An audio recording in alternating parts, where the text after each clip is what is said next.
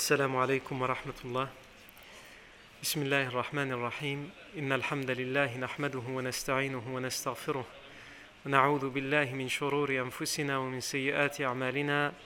من يهديه الله فلا مضل له ومن يضلل فلا هادي له وأشهد أن لا إله إلا الله وحده لا شريك له وأشهد أن محمدا عبده ورسوله صلى الله عليه وآله وسلم.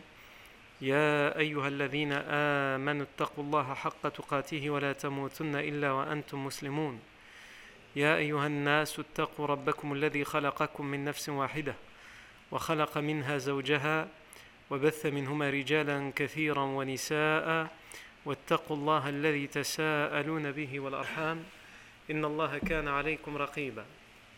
يا أيها الذين آمنوا اتقوا الله وقولوا قولا سديدا.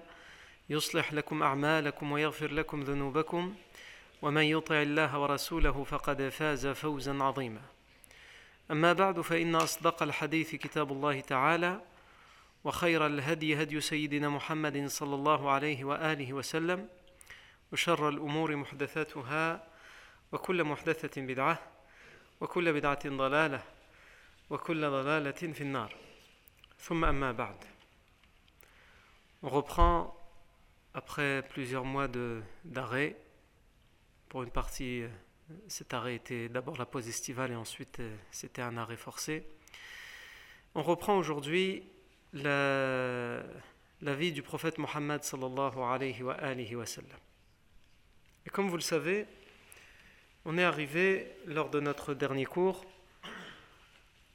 à tout ce qui va conduire, tous les événements qui vont s'enchaîner, qui vont conduire à la bataille de Badr, qui va être la première bataille, guerre ouverte entre les musulmans de Médine et les idolâtres de la Mecque.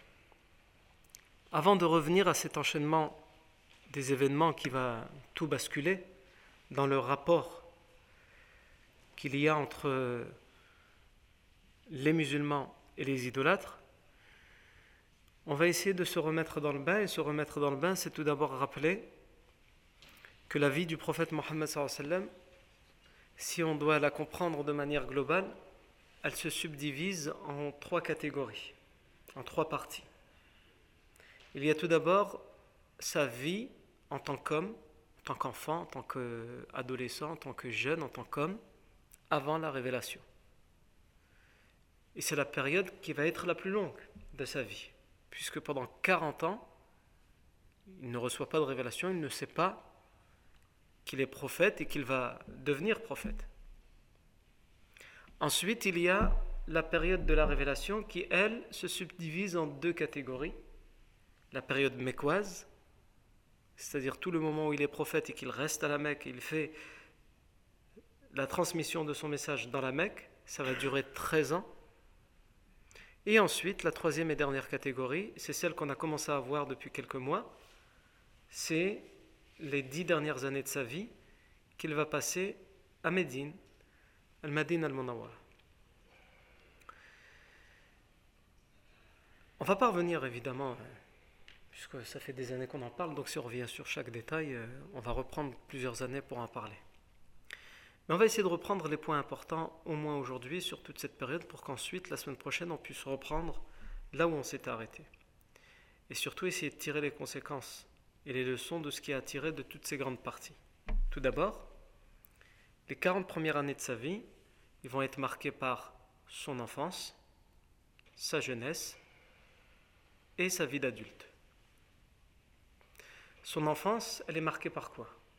Elle est marquée par le fait qu'il est éprouvé.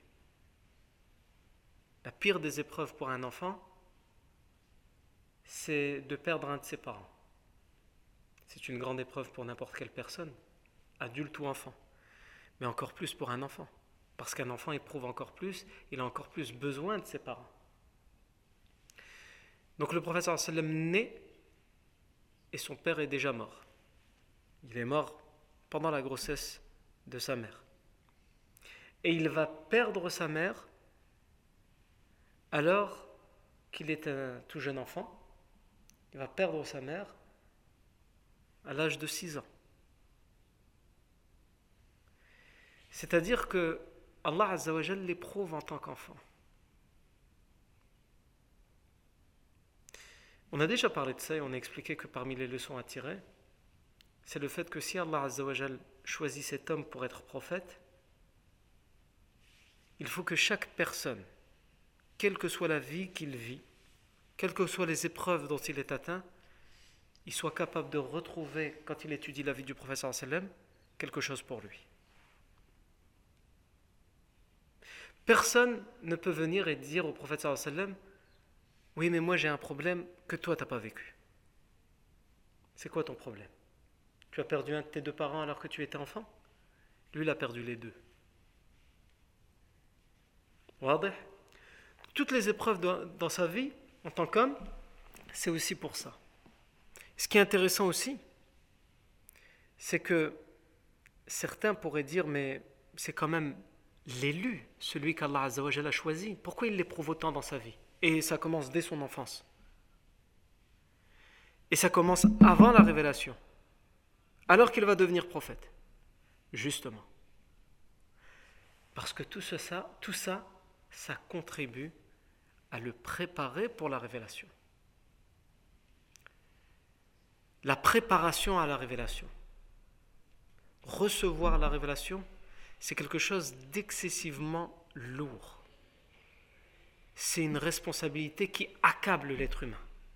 À un tel point que le professeur Sallam l'expliquait, il décrivait même, entre guillemets, son supplice physique de recevoir la révélation. C'est pas facile d'entendre la révélation. Non, on pense, voilà, il a reçu des versets, puis c'est bon, et il les transmet. C'était très difficile. Il était pris de fièvre, de tremblement. Non. Au fur et à mesure, il s'y habituera, mais les premières fois, on sait que tellement il, n'a pas l'habitude, il demandera même à Khadija de le couvrir. Pourquoi? Parce que cette révélation est tellement difficile à supporter, difficile à recevoir, qu'elle laisse des symptômes physiques sur son corps.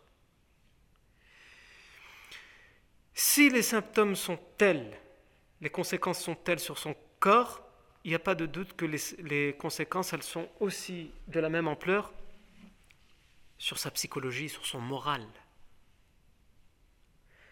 Se dire à chaque instant qu'il est celui qu'Allah a choisi pour toute l'humanité et pour l'éternité, puisqu'il est le dernier des prophètes. Nul prophète après lui. Ce n'est pas facile à recevoir dans sa conscience. C'est pas facile à prendre conscience de ça et de l'assumer. C'est pour ça que quand on regarde combien de temps a duré sa vie de prophète, elle a duré en tout et pour tout, période mécoise plus médinoise, 23 ans. Et la période où il n'était pas prophète, 40 ans. C'est-à-dire le double, grosso modo le double. Les deux tiers de sa vie, il n'est pas prophète, le dernier tiers de sa vie, il est prophète. Pourquoi? Parce que la préparation pour devenir prophète, elle est plus difficile et plus longue que le fait d'être prophète. Et ça, c'est vrai pour presque tout. Mais c'est quelque chose que l'être humain ne pratique plus aujourd'hui, et il n'a plus conscience de ça. L'être humain aujourd'hui, il fait quelques années d'études pour avoir quoi? Pour avoir un diplôme. Et dès qu'il a ce diplôme, il dit c'est bon, regardez, j'ai la compétence. Alors qu'en réalité, le diplôme, quel que soit ce diplôme, même universitaire, ne te donne que des bases de connaissances. Que tu le veuilles ou non, c'est la réalité. Et qu'est-ce qui va faire de toi quelqu'un d'expert, quelqu'un de compétent dans ce que tu enseignes, ou dans, ta fonction, dans ton rôle pour la société? Ce sont toutes tes années d'expérience. C'est vrai pour un médecin, c'est vrai pour un mécanicien. Un médecin qui fait dix années d'études après le bac,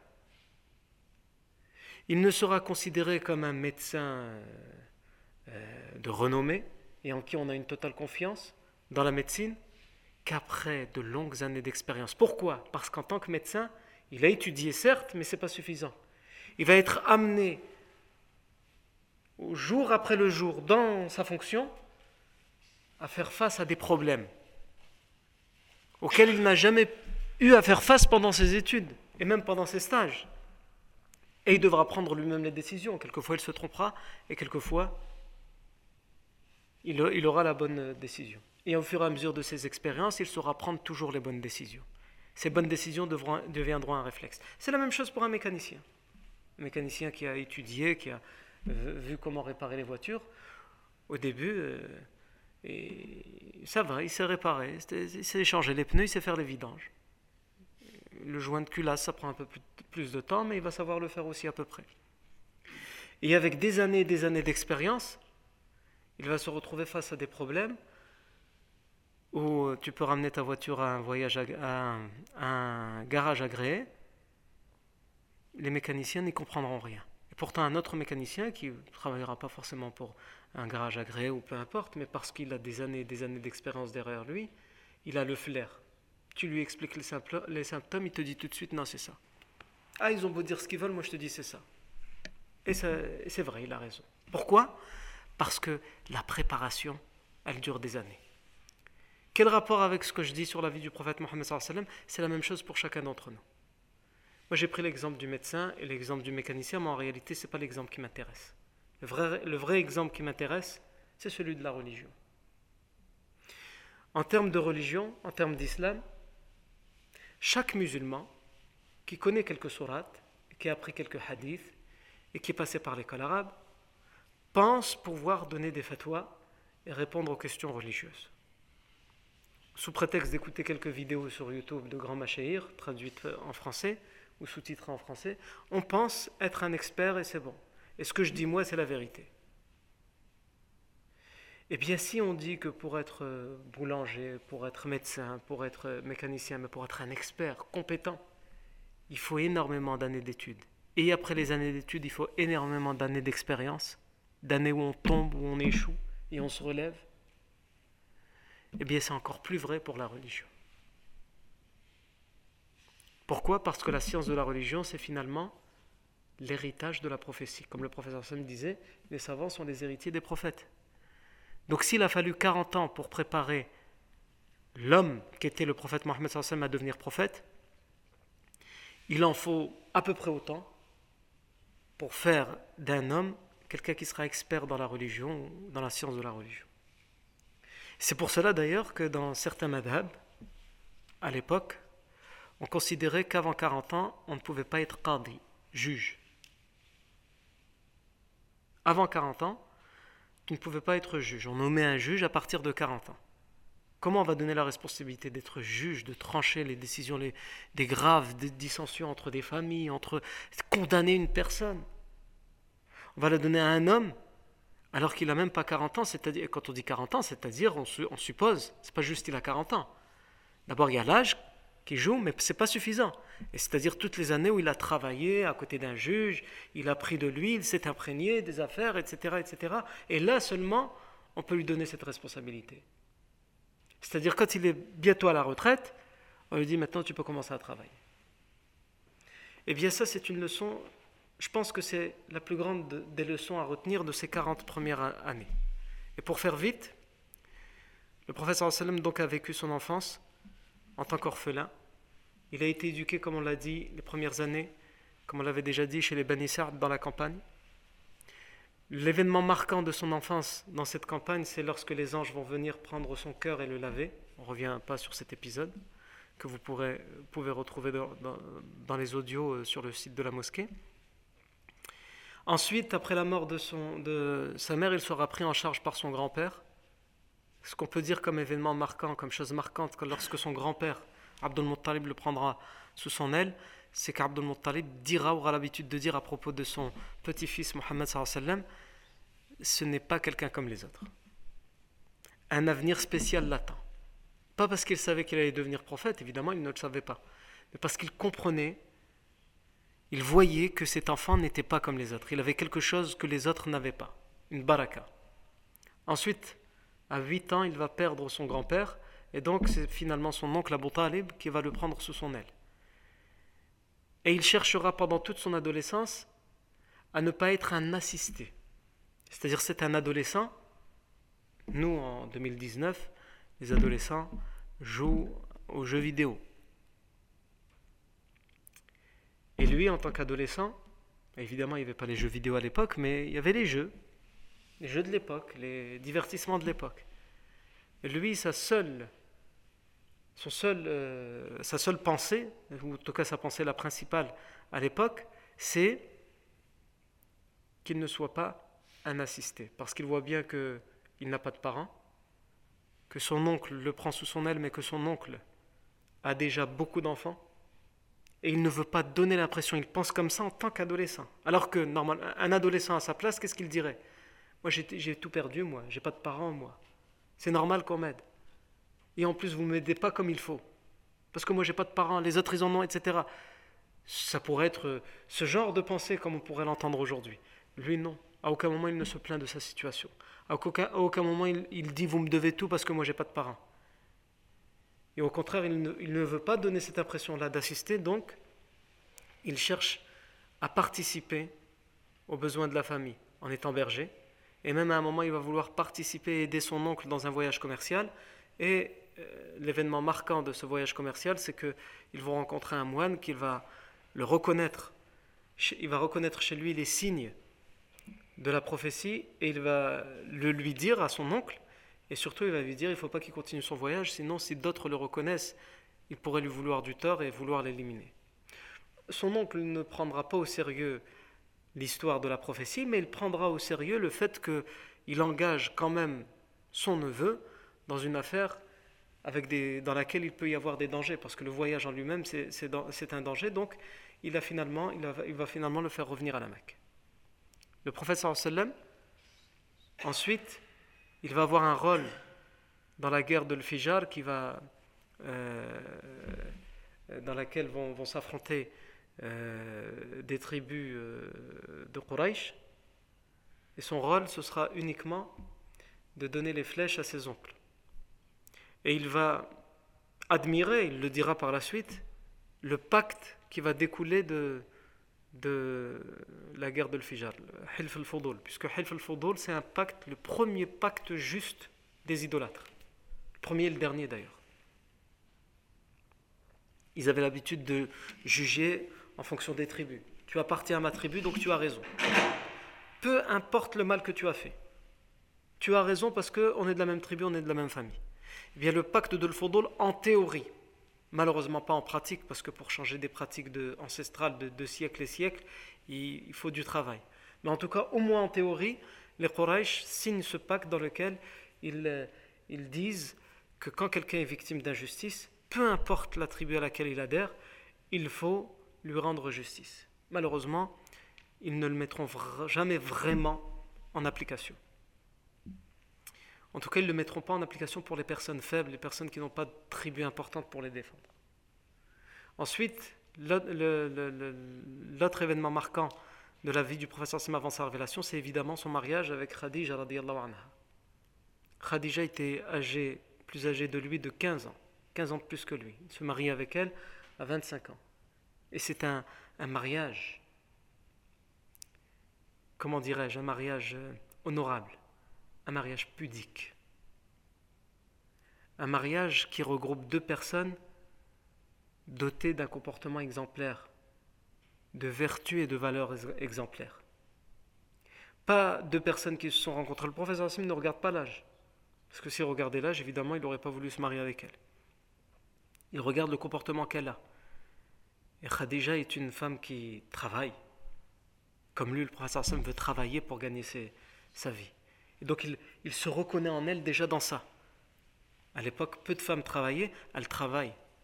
Elles euh, gèrent un commerce à distance pour qu'elle n'ait besoin que personne ne subvienne à ses besoins.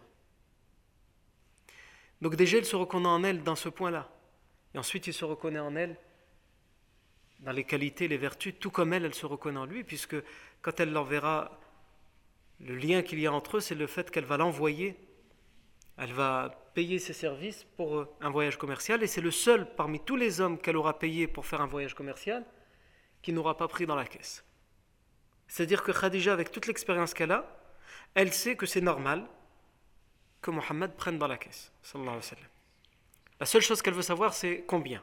J'espère qu'il n'a pas trop pris, qu'il n'a pas abusé comme les autres. Et elle envoyait à chaque fois un enfant qui était à son service, Maïsara, pour euh, surveiller, espionner. Et cet enfant, quand il revient, Il lui ramène la nouvelle qui dit euh, Cet homme n'a absolument rien pris, pas un seul centime. Il se contente du salaire que tu lui as donné. Et jamais elle a vu ça Khadija dans ses. Elle a 40 ans, dans ses. On va dire probablement une vingtaine d'années d'expérience dans le commerce. Jamais elle a vu ça. Quelqu'un qui ne se sert pas dans la caisse. Ne serait-ce que pour manger sur la route. Il prend son salaire et euh, s'il a besoin de quelque chose sur la route, il ne se sert pas dans la caisse. Et ça va jusque-là. Alors qu'il pourrait se dire euh, ah, j'ai besoin de manger ou j'ai besoin de ceci, euh, je, suis dans le, je suis dans le cadre de mon travail. Il pourrait se dire, et c'est tout à fait normal de penser comme ça. Mais il veut tellement ne pas être sali et ne pas se salir, et à aucun moment il sait qu'il est surveillé par cet enfant, qu'il refuse cet argent. Non. Ensuite, le prophète, juste avant la révélation, va avoir un, un rôle prépondérant dans la reconstruction de la Kaaba. La, Kaaba n'a jamais été reconstruite depuis des siècles, donc euh, elle tombe en ruine. Et les Quraysh vont prendre la décision de la reconstruire, mais pour la reconstruire, il faut la détruire. Et, le, quand ils vont la détruire, on ne revient pas sur les détails, c'était compliqué pour eux de la détruire parce que la Kaaba était sacrée pour eux aussi. En tous les cas, ils vont, ils vont la détruire. Et ils vont la reconstruire, mais pas intégralement, puisqu'à l'époque d'Ibrahim, la Kaaba faisait à peu près euh, la forme d'un rectangle. Aujourd'hui, elle a la forme carrée. Elle a la forme carrée depuis quand? Depuis les Quraysh. Depuis la reconstruction des Quraysh. Pourquoi ils n'ont pas été jusqu'à terminer la, partie qui restait Vous savez, le, genre de demi-cercle qu'on voit, qu'on appelle Maqam Ibrahim, ça allait jusque-là la Kaaba. Yani. Ça englobait Maqam Ibrahim. Et ils n'ont pas pu terminer. Pourquoi? Parce qu'ils ont imposé à ce que chaque personne qui vienne participer fasse partie des notables de Quraysh, première condition, et deuxième condition, qu'ils ramènent de l'argent propre, pas de l'argent sale. Et comme 80-90% de l'argent qu'ils gagnaient était sale, des vols, des escroqueries, des intérêts, eh bien, ils ont ramené tout l'argent qu'ils avaient propre et il n'y avait plus rien après. C'est-à-dire qu'ils étaient encore très riches, ils avaient encore beaucoup d'argent, mais tout le reste c'est haram. Et il ne voulait pas tellement il sacraliser la Kaaba qu'on utilise de l'argent sale pour euh, cette Kaaba. Bon, je ne veux pas faire de parenthèse sur la politique saoudienne d'aujourd'hui et toutes les constructions qu'ils font euh, dans les lieux saints, hein, parce que j'aimerais un jour retourner là-bas sans être euh, assassiné et découpé en morceaux dans une ambassade saoudienne. Je referme la parenthèse. Mais comme un Saoudien m'a dit, j'ai rouvert la parenthèse pendant le dernier pèlerinage, on voit, et comme dans tous les pèlerinages, on voit des, grands panneaux publicitaires, enfin publicitaires, qui, annoncent la bienvenue aux pèlerins, qui disent bienvenue euh, à nos invités. Et un, Saoudien dont je tairai le nom, parce que lui il vit là-bas, je lui ai dit, euh, c'est quand même bizarre. Hein. On, nous, souhaite la bienvenue en tant qu'invité dans toutes les rues, on le lit partout, et pourtant, on nous demande des milliers d'euros pour, euh, pour venir jusqu'ici. Normalement, un invité, soit il paye rien, soit si on lui demande, ce sera une somme symbolique, parce que c'est un invité. On ne lui demande pas euh, l'impensable. Je dis d'ailleurs, euh, comme tu dois le savoir, les idolâtres de la Mecque, c'était connu qu'ils se faisaient la concurrence et ils se battaient pour offrir le logis, la nourriture, les vêtements aux pèlerins, pendant, alors qu'ils étaient idolâtres, pour le pèlerinage idolâtre. Il m'a dit oui, mais eux c'était des idolâtres, ils avaient encore des valeurs. Quand il m'a répondu ça, je lui ai dit ah ouais, toi t'es pire que moi en fait, on va arrêter la discussion là. Non,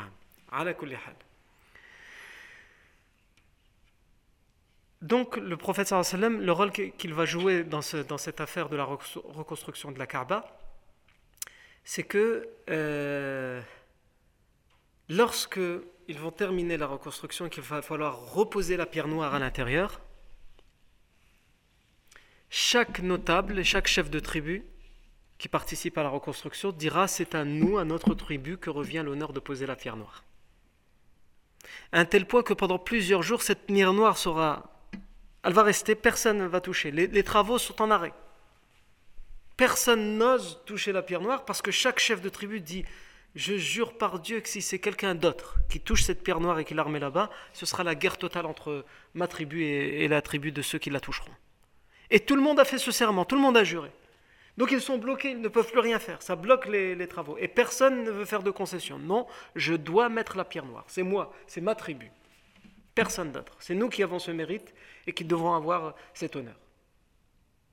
Finalement, ils vont décider, comme ils n'arrivent pas à s'entendre, ils vont dire comme ça peut plus durer, ils vont dire faisons une chose. Ils étaient sur dans l'enceinte de la euh, de Masjid al-Haram. Le prochain homme qui rentre dans l'enceinte de la Kaaba, peu importe à quelle tribu il appartient, et peu importe qui il est cet homme, on lui laisse euh, décider et trancher entre nous. Ils ont dit d'accord. Ils ont dit d'accord, mais ils avaient tous une arrière-pensée, c'est-à-dire on verra. Avec un peu de chance, ce sera quelqu'un de ma tribu. Chacun se disait ça, il y avait des va-et-vient. Et qui est l'homme qui arrive? C'est le prophète Mohammed Le prophète Mohammed il appartient à la tribu des Bani Hashim, qui eux aussi veulent avoir cet honneur. Et pourtant, quand ils l'ont tous vu, tous sans exception, l'arrière-pensée qu'ils avaient, limite c'était, il prendra une meilleure décision que si c'était quelqu'un de ma tribu ils lui font aveuglément confiance. Ils vont tous dire oui à Sadiq al-Amin. C'est le véridique, le digne de confiance. C'est bon. Je sais qu'il ne me décevra pas. Parce qu'il n'a jamais eu pour habitude de décevoir quiconque. Vous imaginez? Vous avez une quinzaine, de personnes, tous notables et chefs de leur tribu, qui chacun est persuadé que quelle que soit la décision qu'ils prennent, ce sera bon pour lui. Ils ne savent pas encore comment, mais ils lui font totalement confiance. Et Allah a voulu que cet événement arrive juste avant, quelques mois, quelques semaines, en fonction des, divergences entre les historiens, les historiens, quelques mois, quelques semaines avant la première révélation. C'est-à-dire avant le moment où il va leur dire je suis prophète et qu'ils vont dire non, on ne te croit pas.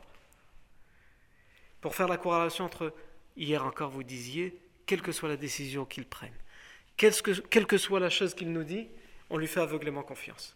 Pourquoi lorsqu'il vous dit je suis prophète, vous ne le croyez pas? C'est une affaire d'ego. Non. Donc le professeur Hassan, quelle, est la décision qu'il va prendre? Il va dire écoutez, il va pas dire euh, laissez ma tribu les Bani Hashim. Il va dire la seule chose que je vois, c'est que vous méritez tous cet honneur. Et en plus, vous avez tous juré. Prenez un drap. Et tous ensemble, prenez cette pierre noire, posez-la sur ce drap. Et que chacun prenne le drap à côté du drap, et tous ensemble, avec vous allez avec ce drap, yani, pour poser la pierre noire. Et tout le monde pourra aller se vanter auprès de cette tribu, j'ai participé, j'ai touché la pierre noire, j'ai transporté la pierre noire jusqu'à son endroit. Ça nous indique aussi qui était le prophète Mohammed avant d'être prophète. Comment il réfléchit. Comment il modère les choses comment il cherche toujours un consensus. Et il va faire ça pendant toute sa vie, même avant d'être prophète et même lorsqu'il sera prophète. Ensuite, il recevra la révélation. Donc ça, c'était la première partie, les 40 premières années. Il recevra la révélation, et là, on a les 13 premières années de la Mecque. Les 13 premières années de la Mecque vont d'abord commencer par la, la en secret. Le professeur Hassan appellera tout d'abord secrètement les gens à l'islam. Et de manière très ciblée. Ses amis très proches en qui il a confiance, comme Abu Bakr, et sa famille très proche, comme son épouse, son cousin Ali, son fils adoptif Zayd ibn Haritha. Au bout de trois années, il commence la da'wa en public. Il appelle tout le monde, il commence d'abord par les gens de sa tribu et les tribus de la Mecque. Et là vont commencer les persécutions, les intimidations, tout d'abord, les menaces. Ensuite, la persécution sur la personne du prophète sallam et sur tous ceux qui se convertissent à l'islam. Le professeur Hassan a de, nombreuses reprises, il, se, il sera menacé. On lui aura craché dessus. un moment, on va même lui jeter, alors qu'il est en prosternation, des abats d'une bête qu'on vient d'égorger. On va l'étrangler. on va le frapper. Le professeur Hassim subit tout cela. Et les compagnons qui le suivent subissent la même chose et les plus faibles d'entre eux, comme Bilal, ceux qui n'ont pas de tribu qui peuvent les défendre, les esclaves ou les gens qui n'ont pas une tribu importante, eux, ils subissent les pires des, tortures. Et l'exemple le, plus parlant, c'est Bilal ibn Rabah. Comme vous le savez, il va subir dans sa chair la persécution. Des, rochers, des, grosses pierres qu'on mettra sur son torse. Et son, maître, Umayya ibn Khalaf, lui dit un seul mot et tu es libéré de tes souffrances. Insulte ta religion et insulte Mohammed. Un seul mot et tu es libéré de tes souffrances. Et le professeur Sam leur donne l'autorisation. Quand c'est pour éviter la, la torture et c'est parce que votre vie est menacée, faites tant que votre cœur garde la foi. Et Bilal refusera jusqu'au bout, même s'il doit mourir. Il, il, se, contentera de répéter à chaque fois Ahadun Ahad, Fardun Samad. Il est unique. Il est le, seul et l'unique, en parlant d'Allah, Fardun Samad. Il dit il y a plusieurs dieux. Dit qu'il y a plusieurs dieux. Ahadun Ahad, Fardun Samad. À combien de reprises on le prend dans le désert chaud d'Arabie et on le met dans une, dans une armure en ferraille sans habit, tout nu à l'intérieur. Le fer au soleil, ça chauffe. Donc il faut vous imaginer 50-55 degrés. Une armure en ferraille et on le met à l'intérieur, au milieu de la journée, on le laisse là. Il te suffit de dire qu'il y a plusieurs dieux, que tu crois en plusieurs dieux, que tu crois aux statues, aux idoles, ou d'insulter ta religion ou Mohammed. Et tes souffrances cesseront.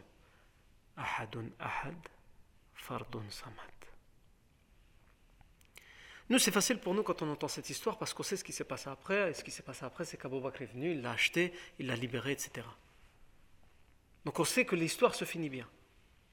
Mais au moment où il reçoit toutes ces souffrances, à aucun moment, Bilal ne s'imagine qu'il va être libéré, qu'il va devenir le premier mu'adhin de l'islam, qu'il va vivre longtemps, même jusqu'après la mort du professeur sallam, et il va terminer ses, jours à Damas. À aucun moment il s'imagine ça. Qu'est-ce qu'il voit lui, Bilal? Il va mourir en martyr. Comme juste avant lui son marquis, Yassir et son épouse Soumaïa. Il le sait. Et Abou Bakr est déjà venu essayer de l'acheter. Et son maître, il dit Tu crois vraiment que je vais te le vendre? Comme ça, tous nos esclaves, vont penser qu'ils ont un espoir s'ils se convertissent à l'islam? Jamais. Et ils refusaient de le vendre. Mais comme Umayya ibn Khalaf, après des semaines et des semaines de torture, voyait qu'il, n'arriva à rien en tirer, finalement il lui a dit Je veux bien te le vendre, mais il a donné un prix exorbitant. Mais c'est ce que valait, et il valait bien plus, Bilal ibn Rabah. Donc au moment où il subit tout ça, Ibn Bilal, il est persuadé qu'il va mourir comme les autres. sont morts avant lui dans la torture. C'est-à-dire que c'est facile pour nous de se dire, bah, il y a ce un moment, et après il est devenu quelqu'un d'important. Quelqu'un qui, qui, a vécu bien. Non, au moment où il subit cette souffrance, il l'a subi pour mourir. Sans jamais insulter le prophète, sans jamais insulter la religion, sans jamais dire qu'il croit en autre chose qu'un Dieu unique. Et c'est là où on voit la force de cet homme, la conviction de cet homme. Et pourquoi, par la suite, le professeur Sam lui donne la place qu'il mérite en tant que premier mu'adhin de l'islam. Alors, ça c'était les persécutions. Après les persécutions, euh, on peut parler de, des deux hijras vers la Habasha. Il y a eu deux vagues d'émigration vers l'Abyssinie, où le roi chrétien d'Abyssinie, euh, va accepter d'offrir l'asile aux musulmans qui sont persécutés. Le professeur Hassan conseillera à tous ceux qui sont faibles ou qui n'ont pas de, de, tribu importante qui peut les protéger d'aller en Abyssinie. Ensuite, après cela, il y a l'événement de la mise en quarantaine, l'embargo. Tous les musulmans de la Mecque, leurs familles, qu'ils soient musulmans ou non, et les tribus qui acceptent de les soutenir ou de les défendre, comme la tribu des Bani Hashim, seront mis en quarantaine. Mis en quarantaine, économiquement, on n'achète pas de chez eux et on, ne leur vend rien. mise en quarantaine physique, on refuse qu'ils ils ont, ils ont interdiction de circuler, déambuler dans les quartiers des autres tribus. Mise en quarantaine psychologique, morale, puisque même la parole, il est interdit de leur parler. Et ensuite, cette mise en, quarantaine sera euh, suspendue, annulée par des gens qui avaient accepté de les mettre en quarantaine, mais qui voient des gens de leur famille, finalement, et même pour certains idolâtres, sous prétexte qu'ils soutiennent les musulmans, ils voient que ça leur fait du tort et qu'ils ils meurent de faim, puisqu'ils n'avaient plus rien à manger au bout d'un moment. On refuse de leur acheter quoi que ce soit et de leur vendre quoi que ce soit. Ils mangeaient des feuilles des arbres. Et on sait que certains en sont arrivés même à manger de la peau de cadavres d'animaux pendant cette période de mise en quarantaine. Quand on entend mise en quarantaine, c'est pas juste tu euh, tu me parles plus, je te parle plus. Ça a été jusque-là, yani. Après la mise en quarantaine, on peut parler de Am al-Huzn, qui, qui sera un événement marquant pendant la période mekouaise. Am al-Huzn, l'année de la douleur.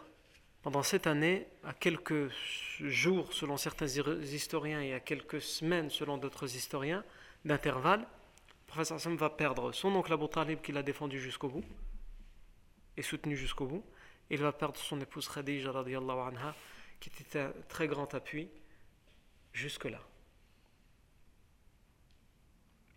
Et c'est aussi ça, quand on. Juste l'épisode de la vie du professeur en tant que mari avec Khadija, elle cet épisode nous montre combien une épouse pieuse et un époux pieux, inversement pour une femme, comment une épouse pieuse ou un époux pieux, c'est une ni'ma, un bienfait d'Allah Azzawajal et un refuge qui est égal à aucun autre refuge. La femme, l'épouse, tout comme l'époux, soit c'est le meilleur refuge dans la vie, soit c'est la pire des catastrophes dans la vie. C'est le problème en plus des autres problèmes. Ça, ça dépend de quoi? Du choix que tu fais. Et ça dépend aussi de tawfiq min Allah. Donc il faut faire dua, évidemment. Parce que quelquefois, on a beau faire le. On pense avoir fait le meilleur, euh, fait le meilleur choix, avoir tout vérifié, etc. Si Allah veut t'éprouver, il t'éprouve. Donc il faut d'abord faire dua et s'en remettre à Allah Et ensuite, choisir avec sa raison. Pas choisir avec son cœur. Et c'est ce que le professeur Sam a fait. N'a pas regardé la beauté ni l'âge, puisqu'il s'est marié avec une femme qui avait déjà été mariée deux fois auparavant, qui était veuve par deux fois, qui avait déjà des enfants. Aujourd'hui, si tu dis ça à quelqu'un, il veut même pas savoir euh, est-ce qu'elle a un bon comportement ou pas, la femme. Un jeune homme de 25 ans, tu lui dis ben, Je te propose une femme de 40 ans qui est déjà veuve par deux fois, qui a des enfants. Il faut le trouver, celui qui va accepter de se marier avec elle. Ou même pas qui va accepter, juste qui va accepter au moins de voir est-ce que ça vaut le coup, est-ce qu'elle a un bon comportement. non, non, c'est bon. Non, mais écoute, c'est une femme. Ah, vas-y, c'est bon. Euh, je t'ai dit non, non, 40 ans, ça va pas la tête ou quoi En plus, elle a déjà été mariée deux fois, non Donc on voit aussi le raisonnement du prophète. Comment il raisonnait. Et Khadija, anha, a toujours été son soutien, son premier soutien. Quand lui-même a douté lors de la première révélation, c'est-à-dire, il a dit, je ne sais pas ce qui se passe, qu'est-ce qui m'arrive? Quelque chose dans la grotte m'a essayé de m'étouffer, il m'a dit des paroles que je ne comprends pas, il a réussi à les réciter, puisque c'est des paroles du Coran, et le professeur sallam, Allah fait en sorte qu'il ne peut pas oublier le Coran. Il lui a récité, il dit, il m'a récité ça, Iqra, rabbika khalaq. Khadija lui dit quoi? Kalla wallahi la yukhzika, la abada. Je jure par Allah, jamais il ne te voudra du mal, Allah. Si ça t'arrive, c'est qu'Allah l'a décidé. Et Allah, il ne peut pas laisser un mal t'arriver. Rentre chez toi et explique une affaire comme ça qui t'arrive. Bah, tu ne peux pas expliquer une affaire de prophète, puisqu'il n'y a pas de prophète, mais une affaire grave qui t'arrive, explique-la à ta femme. Et tu vas voir ce qu'elle va te dire. Essaye, essaye ce soir. Parce qu'Allah jamais te voudra du mal. Ah, de toute façon, je savais que tu étais comme ça. Tu étais à côté de la plaque, toi.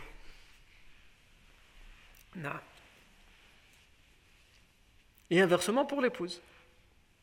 Le professeur Sam était un soutien aussi pour Khadija. C'est mutuel. Non. Et donc cette année de la douleur, pourquoi elle sera surnommée la douleur? Parce que le professeur Sam va perdre à la fois son oncle Abu Talib et Khadija qui étaient ses deux plus grands soutiens. Au moment où il, a, il a encore plus besoin d'eux, parce qu'il maintenant il y a la mise en quarantaine, il y a la persécution, les Quraysh sont passés à la vitesse supérieure. Avant, ils n'osaient pas trop. Et là où ils osent faire plus de choses contre le prophète c'est à ce moment-là qu'il les perd.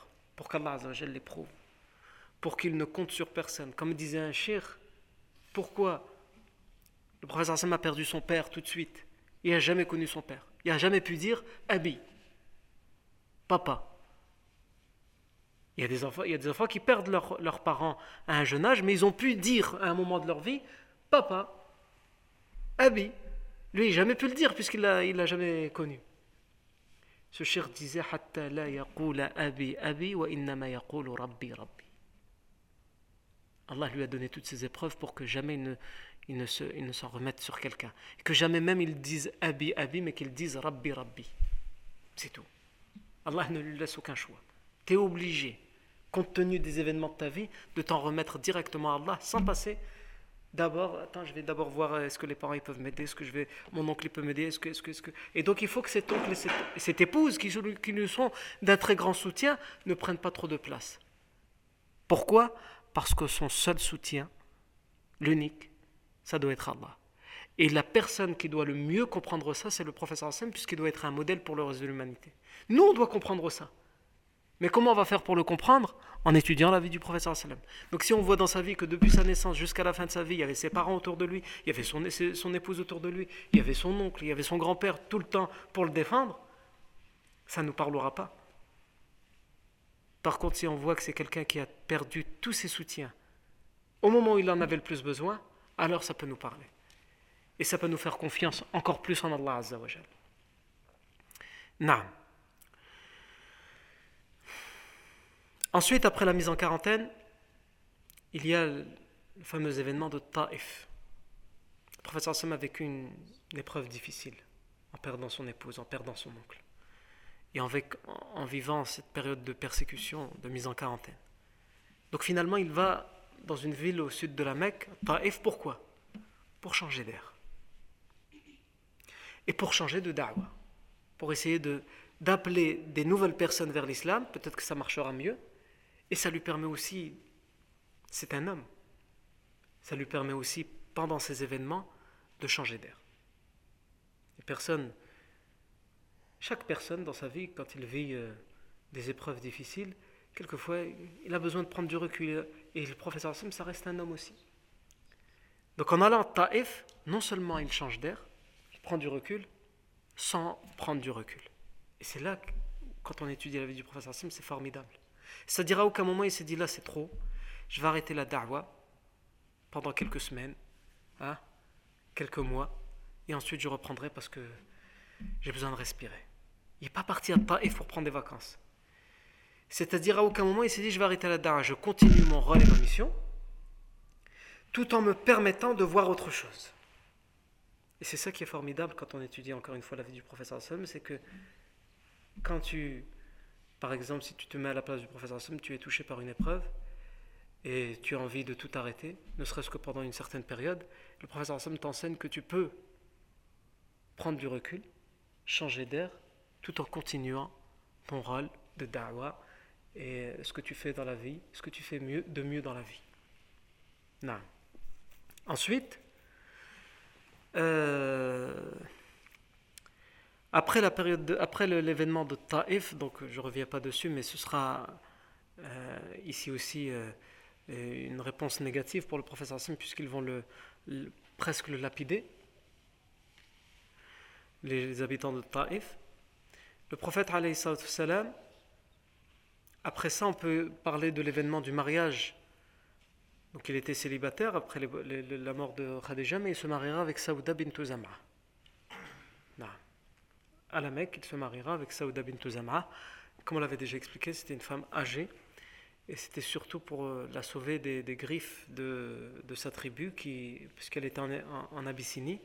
Et lorsque son mari est décédé en Abyssinie, à Saouda, sa tribu, c'était la, coutume euh, des Arabes de l'époque, a exigé son retour auprès de la tribu pour, euh, la torturer, la persécuter, l'emprisonner, parce qu'elle avait décidé de se convertir à l'islam avec son mari.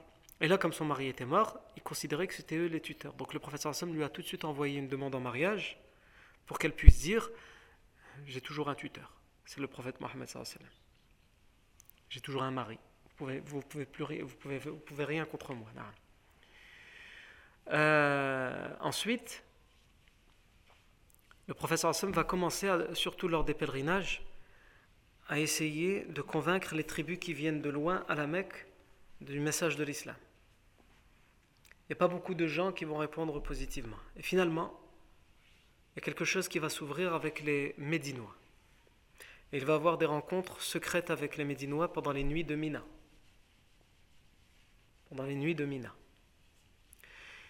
Et vont suivre les deux serments de l'Aqaba, où les euh, Médinois vont, certains Médinois vont se convertir à l'islam secrètement et ils vont prêter serment d'allégeance au professeur Le professeur sallam on verra par la suite Mus'ab ibn Umayr pour enseigner l'islam aux Médinois. Et ensuite commencera la hijra des compagnons et viendra la hijra du professeur sallam accompagné d'Abu Bakr. La hijra c'était à elle-même un très grand épisode à, parler. Je ne reviendrai pas sur l'état. Le professeur Sim s'est d'abord réfugié dans une grotte. Il sera, sa, tête, sa tête sera mise à prix. Il sera pourchassé à travers le désert. Il passera par des chemins difficiles qui ne sont pas d'habitude empruntés. Les Quraysh vont mettre tout ce, qui est, tout ce est en leur pouvoir pour le retrouver. Tout l'argent qu'ils ont. Les meilleurs hommes. Ils vont payer les meilleurs guides du désert de l'époque. Quand on parle des guides, c'est pas à l'époque, il n'y a pas le GPS, il n'y a pas les cartes, il y a pas. C'est des gens qui ont un flair à un tel point que, malgré toutes les précautions que le professeur Sam a pris, le guide qui est payé par les Quraysh, il arrive à trouver la trace du professeur Sam jusqu'à la grotte. Il ne sait pas dire que c'est dans la grotte, mais il trouve la montagne et il dit tout, tout amène ici à cet endroit. Et c'est impossible. Quand on voit cette montagne, pour ceux qui ont déjà été grimper cette montagne, un animal ne, grimpe pas sur cette montagne. Comment un être humain va grimper? Donc les collèges lui disent mais c'est pas possible. Il leur dit je sais faire mon travail. Et je vous dis que tout mène ici. Et il était là le professeur sallam. Et donc ils vont quand même, les Quraysh, pour être sûrs de ne de, pas se tromper, ils vont quand même essayer de grimper. Ils vont arriver presque jusqu'à la grotte, mais ils ne trouveront pas le professeur sallam. Et le professeur sallam et Bakr les voient depuis la grotte. Non. C'est vous dire que ces guides, c'était des gens qui étaient experts dans leur, dans leur art. Le professeur sallam, ensuite, il rencontrera Suraq ibn Malik, il rencontrera Umm Ma'bad dans son, dans son passage, il rencontrera les Bani Aslam, qui vont se convertir à l'islam, etc. Et le Muhim, il arrivera à Quba, puis à Médine. On ne va pas revenir sur tous les détails de la hijra, comme je l'ai dit. Ensuite, la période médinoise commence. Première chose que le professeur met en place à Médine, c'est la construction de la mosquée. Deuxième chose, constitution. Le pacte de bonne entente entre les différentes tribus, les différentes religions de Médine, puisque Médine était une ville cosmopolite. Il y avait des tribus juives, il y avait des tribus idolâtres, des tribus bédouines, des tribus, euh, les, musulmans de Médine et les musulmans de, de la Mecque. Troisième chose que le professeur se met en place, c'est la fraternisation entre les musulmans al-Ansar de Médine et les musulmans al-Muhajiroun de la Mecque, pour que chacun puisse recommencer une nouvelle vie à, Médine en partant de zéro, en étant aidé par un, entre guillemets, un parrain médinois. Et aussi, pendant les premiers mois de son, euh, à son arrivée à Médine, le professeur Hassan se marie avec Aisha radiallahu anha. Ensuite, le prophète salam, va recevoir la révélation de faire évoluer la prescription de la prière. Après la prière, donc je n'ai pas parlé de l'événement du voyage nocturne, il a eu lieu après Taif, pendant la période mécoise, et pendant le voyage nocturne, le prophète Allah a prescrit cinq prières, sauf qu'elles se faisaient que deux rak'at, deux rak'at, deux rak'at. Et le Maghreb, trois. Toutes les autres, c'était deux rak'at. Et là, elles vont passer de deux à quatre à Médine pendant les premiers mois de l'arrivée du professeur Sam à. Ensuite, le prophète salam, va recevoir le premier verset qui lui autorise les musulmans à prendre les armes pour se défendre. Il va recevoir le verset, il va le réciter, le transmettre, mais il ne le mettra pas en application. La première chose qu'il met en application après ça, c'est un pacte de bonne entente avec les Bani Juhayna. Je vous rappelle que les Bani Juhayna, c'est ceux qui vivent dans le désert, c'est les tribus qui vivent dans le désert, qui, euh, qui, qui, qui, sont sur la route commerciale entre les gens de la Mecque et la Syrie, le chien. Le professeur sallam sait qu'à un moment ou à un autre, il va y avoir des problèmes avec les gens de la Mecque et cette route commerciale. Donc, première chose qu'il met en place, c'est qu'il faut qu'ils s'entendent avec les habitants de ces plaines, puisque les Quraysh, pour pouvoir passer par là, ils ont déjà un pacte d'entente et de non-agression avec les Bani. Et le professeur Hassan, s'il veut faire quelque chose sur cette route, il ne peut pas se permettre de le faire sans avoir un pacte avec eux. Donc il signe ce pacte avec eux. Évidemment, les Quraysh, ça leur plaît pas. Comment ça? Ils ont signé un pacte avec les, gens qui protègent la route commerciale? Qu'est-ce que ça veut dire? Et donc, Là, on commence les événements qui, l'un après l'autre, vont s'enchaîner et vont amener la bataille de Badr. Qu'est-ce qu'ils vont faire les Quraysh? Ils vont envoyer des lettres menaçantes. Pour certaines secrètes, par exemple, c'est des années plus tard qu'on va découvrir que à cette époque-là, les Quraysh ont envoyé des lettres aux tribus juives de Médine pour les menacer et pour leur dire qu'il fallait absolument qu'ils cessent leur pacte d'entente avec le prophète. Ils vont menacer ouvertement aussi, ils vont envoyer des lettres menaçantes aux Médinois musulmans. Les Médinois qui ont prêté serment d'allégeance et qui donnent refuge aux musulmans et aux prophètes. Après ça, Saad ibn Abi Waqqas va prendre la décision de protéger physiquement le prophète parce qu'on sent que le prophète est menacé. Non. Ensuite, les Quraysh iront plus loin encore, c'est qu'ils vont interdire l'accès à toute personne musulmane, l'accès au lieu saint, l'accès al masjid al-haram de la Mecque. Le premier qui va en faire les frais, c'est Saad ibn Mu'ad. Il va y aller et Abu Jahl va le menacer ouvertement. Sauf que Saad ibn Mu'ad est rentré sous la protection d'un notable de la Mecque. Donc Abu Jahl il va, dire Je jure par, Dieu que si tu n'avais pas la protection d'un tel, je t'aurais tué. Et on ne t'aurait pas laissé l'accès au lieu saint. Et après ça, les Quraysh, juste après cet événement avec Saad ibn Mu'adh, anhu, ils vont prendre la décision d'interdire purement et simplement l'accès à tout musulman, qu'il soit de la Mecque ou de Médine, al Masjid al-Haram. Et ça, c'est jamais fait avant. Parce que l'enceinte de, la, de la Kaaba, ça a toujours été considéré comme un lieu sacré dans lequel euh, qu'on ne peut interdire à personne, dans lequel on ne fait pas la guerre, on n'abat pas les arbres, etc. etc. Et c'était les mêmes règles pour les musulmans qu'on respecte encore ces règles-là aujourd'hui. On n'abat pas un arbre dans, cette, dans le haram, on ne tue pas des animaux dans le haram, etc., etc. On chasse pas dans le haram. Et ces règles étaient à la fois respectées par les musulmans et par les Quraysh. Sauf que les Quraysh vont euh, signer un décret qui interdit aux musulmans l'accès al Masjid al-Haram. Pendant des années, les musulmans n'auront plus accès al Masjid al-Haram. Et même chez eux, puisque pour les Mekwa qui ont fait l'immigration, c'est chez eux la Mecque. Après cela, le professeur sallam, donc en fait c'est événement contre événement. Chacun va, les Quraysh ils vont plus loin et le professeur sallam, il est obligé d'aller plus loin. Et les choses qu'il va faire le professeur sallam, c'est qu'à ce moment-là, il y aura, auront lieu les huit expéditions et c'est les dernières choses dont on a parlé juste avant la bataille de Badr.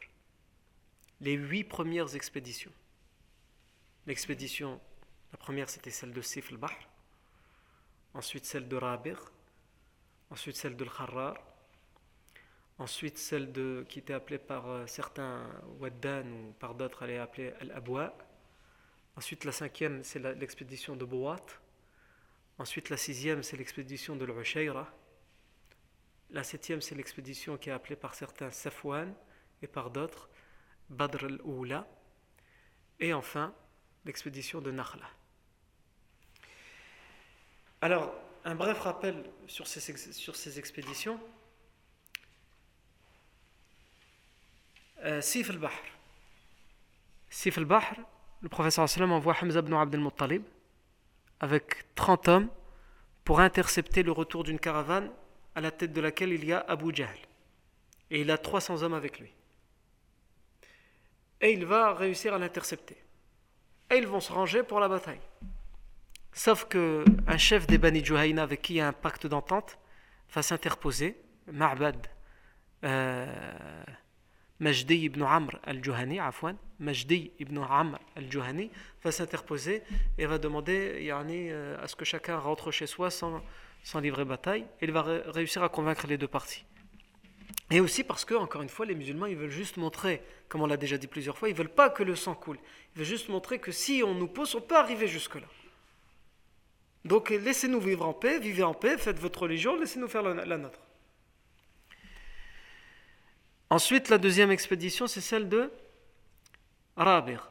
Celle de Rabir, c'est celle qui menée, le professeur Sam envoie euh, ibn al-Harith ibn al-Muttalib, qui est un cousin éloigné du professeur sallam. Et euh, il l'envoie pour intercepter une caravane. Il, va réussir à l'intercepter. Et c'est la première fois qu'il va y avoir des combats, mais à distance. C'est juste des tirs de flèches. Et les musulmans ne vont pas plus loin que ça. De, loin, ils vont tirer les flèches. D'ailleurs, le premier qui va tirer des flèches dans l'islam pour combattre, c'est Saad ibn Abu Waqqas pendant cette, euh, expédition. Ils vont intimider, entre guillemets, de loin.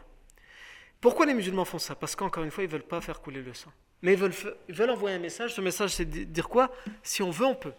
Vous avez vu, vous étiez juste là, on a tiré les flèches de loin pour vous intimider, on aurait pu vous viser, vous tuer, prendre, mais on ne l'a pas fait. Allez dire ça à vos chefs à la Mecque. Mais les chefs de la Mecque, qu'est-ce qu'ils reçoivent comme message? Ils reçoivent l'inverse. Ils ont peur. Tu vois? Ils auraient pu, mais ils l'ont pas fait. Pourquoi? Parce qu'ils ont peur. Ah c'est comme ça qu'ils réfléchissent. Et donc c'est pour ça que ces événements, ces événements, l'un après l'autre, vont s'enclencher, vont ramener à la, guerre ouverte entre les musulmans et les idolâtres. La troisième expédition, c'est celle de euh, Al-Kharrar, qui va être menée par Saad ibn Abi Waqqas, il va arriver à Al-Kharrar, mais la caravane est déjà passée. Donc rien de, de spécial. La quatrième expédition, c'est celle de Al-Abwa, ou qui est surnommée par d'autres euh, Waddan. Et c'est la première expédition dans laquelle le professeur Sam participe lui-même. Il va sortir avec ses hommes, avec à peu près 200 hommes. Mais ici aussi, il ne veut pas réussir à intercepter la, la caravane, elle est déjà passée. Sauf qu'il va quand même revenir avec quelque chose, c'est qu'il va rencontrer à l'endroit où il est, à Waddan, la tribu des Banu Damra, qui aussi vivent sur une partie de la, route commerciale, il va faire un pacte avec eux de non-agression. Donc il, revient avec ça, et ça aussi c'est important. Ensuite, il y a la bataille de le, euh, Et la bataille de Boîte, ici aussi, c'est le professeur Sam lui-même qui sort, mais ici aussi, il ils vont rater la caravane. Mais ils font savoir qu'ils sont là. Ils font, font dire aux voyageurs, allez dire à la Mecque que nous étions sortis avec autant d'hommes, etc., qu'on les a ratés, mais la prochaine fois on les rattrape pas. Mais d'un autre côté, ça arrange les musulmans qui les ont ratés parce qu'ils ne veulent pas, encore une fois, que le sang coule entre eux. Après la bataille de l'Bouat, c'est la bataille de l'Ushayra. Et là, c'est la fameuse, la fameuse caravane d'Abu Sufyan qui va vers le Shem.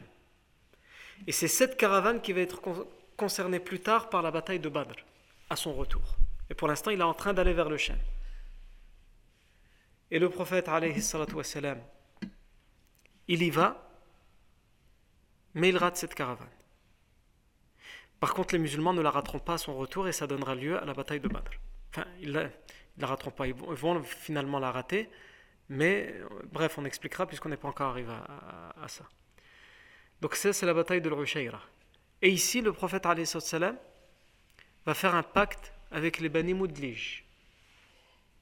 Les Bani Moudlij, c'est la tribu, euh, si vous vous rappelez, pendant la Hijra, qui ont été payés par les idolâtres de la Mecque pour retrouver le prophète parce que cette tribu, elle est connue pour être les meilleurs experts dans la recherche des fugitifs à travers le désert. Quand quelqu'un fuyait sa tribu pour une raison ou pour une autre, parce qu'il avait tué quelqu'un ou quelque chose, il fuyait la tribu à travers le désert, on appelait qui les Bani Moudlij Parce qu'ils savaient retrouver n'importe quelle personne, quelle que soit sa façon de faire disparaître les traces. Et donc finalement les Quraysh, comme ils ne retrouvent pas et que le temps passe et ils ont peur que le professeur Sam arrive à Médine, ils vont faire appel au Bani Moudlij. Et ils vont retrouver le professeur Sallam, le chef des Bani Moudlij lui-même va le retrouver. Puisque c'est leur travail. c'est leur... Mais il va avoir peur du professeur Sallam, puisque son cheval va tomber à plusieurs reprises alors qu'il voudra attaquer le prophète salam et Abu Bakr avec sa lance. Et donc finalement il va demander protection au professeur Sallam. Le Sallam va va lui faire écrire une lettre puisqu'il demandera que ce soit écrit pour être sûr d'avoir la preuve qu'il est protégé par le professeur sallam. Et il va s'engager à, ne rien dire sur l'endroit, par le chemin par lequel passe le professeur Sam, et au contraire, qu'est-ce qu'il fera? À chaque fois que quelqu'un voudra, il voudra aller par ce chemin-là ou que le professeur Sam a emprunté, il dit ça sert à rien d'aller par là, je l'ai déjà fait ce chemin-là. Et c'est vrai, il l'a déjà fait. Mais ce qu'il leur dit pas, c'est qu'il a vraiment trouvé sur ce chemin-là le professeur Sam. Il leur dit n'y allez pas, j'ai déjà fait ce chemin-là, vous perdez du temps. Non. À la le professeur Sam fait un pacte avec la Beni Moudlij, et ça c'est une tribu aussi qui est au sud de Médine. Donc en fait, en faisant tous ces pactes, les Bani Juhayna, Bani Damra, Bani Moudlij, le professeur sur, euh, il protège tout ce qui est aux alentours de Médine. Parce qu'on s'approche de plus en plus de la, de la bataille, de la guerre ouverte. Le professeur Hassim sait qu'il ne la veut pas, mais il sait que ça peut arriver. Donc il faut protéger. Parce que si cette bataille arrive, évidemment les Quraysh chercheront des ententes avec les tribus qui vivent autour de Médine pour attaquer Médine. Et tant qu'il a un pacte avec ces tribus, ils ne pourront pas les aider. Donc ça c'est la bataille de euh, l'expédition de l'Ushayra. Après l'Ushayra vient, et on s'arrête sur celle-là, Badr al-Oula, ou celle qui est surnommée euh, Safwan. Ici elle va être, en fait, les, les Quraysh de Médine vont envoyer un homme, Kurz ibn Jabir al-Fihri. Il va arriver de nuit à Médine, et sa mission c'est d'attaquer la ville de Médine de nuit, par surprise. De faire peur aux gens, d'en tuer quelques-uns si possible, et pourquoi pas de faire un ou deux prisonniers. Sauf que la ville de Médine est extrêmement bien surveillée, puisque à cause des lettres menaçantes dont j'ai parlé tout à l'heure, ils avaient pris la décision de tout surveiller, de surveiller le professeur sallam, de monter la garde dans les rues, dans les quartiers pour protéger les femmes, les enfants. Donc, étant donné qu'il voit que la ville de Médine est trop bien surveillée, finalement, il va dans les enclos, qui sont aux périphéries de la ville, qui sont moins bien surveillés, et il vole du bétail parce qu'il faut quand même qu'il revienne avec quelque chose qui ne dit pas j'ai été, j'ai été, j'ai rien pu faire. Voilà. Donc le professeur Sam, le lendemain matin, lorsqu'il s'en rend compte, il, il, sort avec des hommes tout de suite pour essayer de rattraper cet homme, mais il ne le rattrapera pas. Et en revenant à Médine, il envoie Abdullah ibn Jahsh pour l'expédition, la fameuse expédition de Nakhla, qui va être la plus grave des expéditions, parce que là, il va y avoir les premiers morts, les premiers prisonniers. Et celle-ci qui va clairement déclencher la bataille de Badr.